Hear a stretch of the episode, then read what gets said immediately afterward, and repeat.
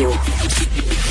Le, le commentaire de Richard Martineau. Des commentaires pas comme les autres. Bonjour Richard. Salut, et j'aimerais revenir sur ton entrevue avec Simon Jolin Oui. Barrette. OK, il y a des on- parlons de ça, là, le tribunal spécial pour les cas Ouais. d'agression sexuelle. Il y a déjà un tribunal de la jeunesse. Là, il va y avoir un tribunal pour les agressions sexuelles. Après ça, ça va être quoi les crimes racistes?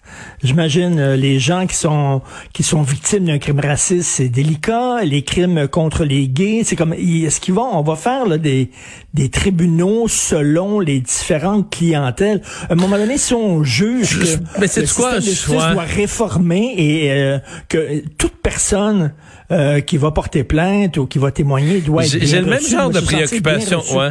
J'ai le même genre de préoccupation que toi, puis je suis pas sûr qu'ils vont finir avec un autre tribunal, là, que ce sera pas simplement une c'est à l'intérieur du tribunal une façon de faire euh, avec peut-être des juges plus spécialisés, je sais pas, mais je, je- doute qu'on va recréer, pour les raisons que tu viens de mentionner, je doute qu'on va créer complètement un autre, euh, un autre tribunal. J'ai hâte de voir, mais j'en doute fort.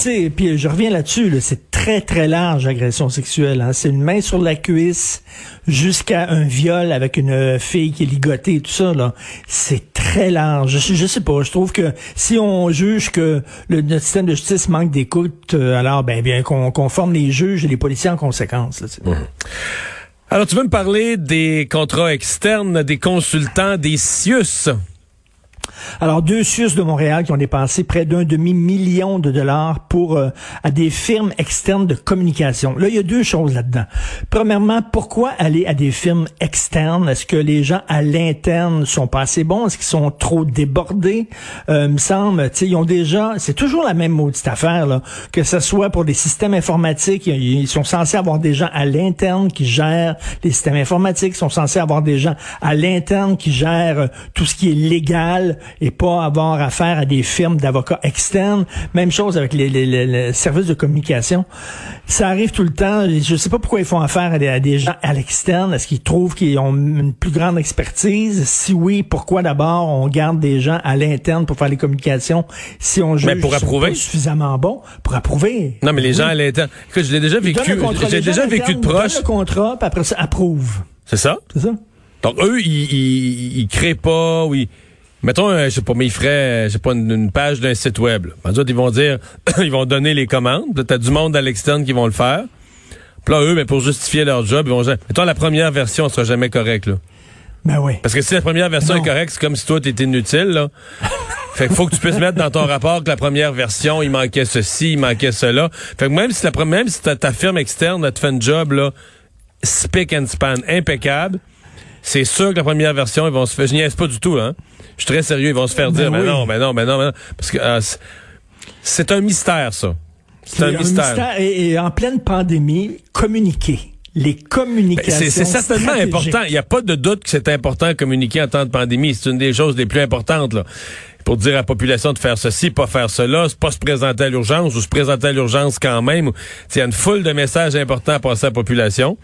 Mais ta question sur l'interne versus donner des gros contrats à l'externe, là. Non, mais même la communication, les experts en communication. Maintenant, tu as ça partout, puis tu vois à la télévision, tes spots, là, vraiment facilement. Là. Tu vois le, le, le, le cadre supérieur, ou alors le politicien, ou alors le directeur d'un- d'un d'un organisme d'État. Et tu vois à côté, il y a quelqu'un qui est jeune, qui est bien sapé, là, qui est tout le temps là, en train de regarder. Avant, c'était son BlackBerry, maintenant, c'est son iPhone. Ça, c'est l'expert en communication. Celui qui va t'aider à spinner. Penses-tu que Il achète De ses Gaulle lunettes était dans quel pays, déjà, Penses-tu que De Gaulle et Churchill étaient accompagnés d'un expert en communication?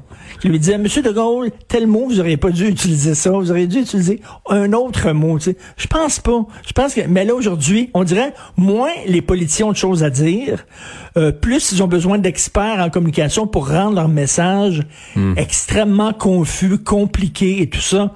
Et euh, j'en parle aujourd'hui dans ma chronique.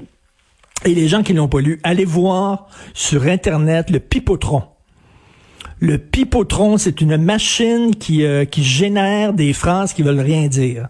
C'est super tordant. Vous appuyez sur un bouton et là, il y a des mots qui roulent, puis là, ça arrête comme, comme un- une machine à sous. Le pouf, ça arrête. Et là, il y a une belle, belle phrase et tu lis ça, là, belle phrase, mais ça veut strictement rien dire. Ça, pour moi, c'est un spécialiste en communication.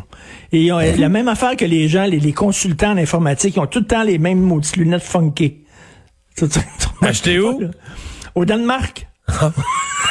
Mais les consultants en communication, est-ce qu'ils achètent aussi leurs euh, lunettes au Danemark? Ah oui, je suis sûr. Il y a la, la même gang, tout ce qui est consultant, expert là, et tout ça, là, toute cette génération, là, toute cette race d'experts slash consultants et tout ça, là, c'est- ils sont tous un peu habillés pareil, ils ont tous le même look un peu, puis tout ça, pour montrer là, que, regarde, ils sont hot, ils sont là, ils sont Parce en que c'est contrôle étudié, et tout ça. oui, je comprends. C'est très étudié. Donc, euh, écoute, 500 millions, euh, un demi-million de dollars, 500 000 dollars pour des films externes pour communiquer. Ben, avec ça, avec ça, t'es capable de te payer des lunettes danoises. bon, euh, on peut se rassembler dans une salle à 10. Si tu pries, Ah, si c'est pour si tu prier. pries, la Oui, loi, oui, c'est ça, là, dans une salle à 10. Alors, moi, je m'ennuie énormément de mes deux filles. J'ai une fille qui vit en appartement, une fille qui vit chez sa mère. Euh, euh, J'aimerais beaucoup les voir. Je ne peux pas les voir. Mais, mais si tous les jours, on se rassemblait dans une salle d'une église ou d'un lieu de culte quelconque, non seulement je pourrais les voir, mais il y aurait euh, six, sept autres personnes autour de nous. Puis là, il y a aucun problème parce que là, tu vois, le virus, il commence à rentrer. Puis là, il attend. Puis là, il voit que les gens sont en train de prier. Puis il dit, Ah non, je vais pas là. Je vais pas là. Je vais les laisser. Je vais les laisser prier. Tandis que si tu manges avec quelqu'un là, Là, c'est important. Je comprends pas comment ça se fait, je ne peux pas. Il dit que c'est un besoin essentiel de prier. Donc, c'est pour ça que tu peux être 10 dans une salle pour te réunir et tout ça. Parce que c'est un besoin essentiel. Ma mère, voir ses enfants, c'est un besoin essentiel. Moi, voir mes enfants, c'est un besoin essentiel. Donc, écoute, je pense que je vais partir une religion. Ah Et, oui? euh, ma fille va venir ici et on va faire une petite prière. Après ça, je vais rompre le pain. On va boire du vin que j'aurais béni, tiens, avant. Et là, ça fonctionnerait. Ça, ça pourrait marcher parce que c'est toujours la même maudite affaire. Comment ça se fait qu'on fait des exceptions pour la religion? J'en parlais concernant euh, le documentaire de Marie-Claude. Comment ça se fait qu'on n'intervient pas dans des, dans des sectes?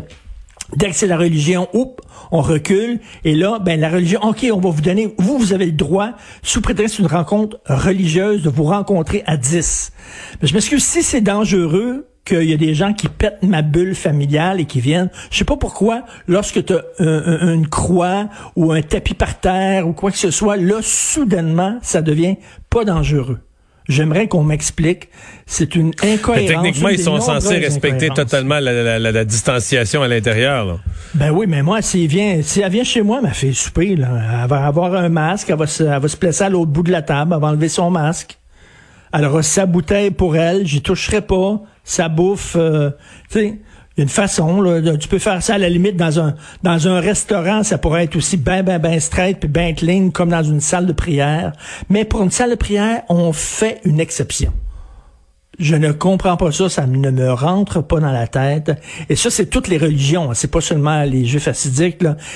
n'importe quelle religion. Et à un moment donné, j'ai lu, il y a combien de religions au Québec? Combien de lieux de culte au Québec différents et d'organismes qui sont considérés comme des religions? Je pense qu'il y en a plus de 100. Il y en a énormément, chacun avec leur salle de prière. Ça, ça veut dire les témoins de Jéhovah, là. Dans leur grande salle, les témoins de Jéhovah peuvent se réunir à 10. Il n'y a aucun maudit problème. Et euh, les sectes obscures là, qui sont reconnues euh, et- étant comme des religions peuvent se réunir à 10, mais moi, qui est un bon citoyen, qui respecte toutes les règles, je peux pas voir mes proches. Expliquez-moi quelqu'un. Bon. Non, c'est Incompréhensible. Des règles. Bon, mais là, là, j'avoue que le 10 par euh, le 10 par salle, je pense que c'est venu déjouer un peu les plans du euh, les plans du gouvernement, ce que le juge a décidé. Hey, le Parti québécois qui veut vraiment là, bloquer le projet d'agrandissement du cégep anglophone Dawson. Ben écoute, oui, ça va faire le, ça va être le plus gros cégep euh, au, au Québec. C'est un cégep euh, anglophone. Et puis, tu sais, il y a beaucoup de gens qui viennent ici, euh, des, des immigrants qui sont acceptés. Ils sont dans leurs dernières années de secondaire, donc ils vont aller deux ans peut-être à l'école française. Après ça, ils vont aller au cégep en anglais. Et après ça, ils vont faire l'université anglaise et tout ça.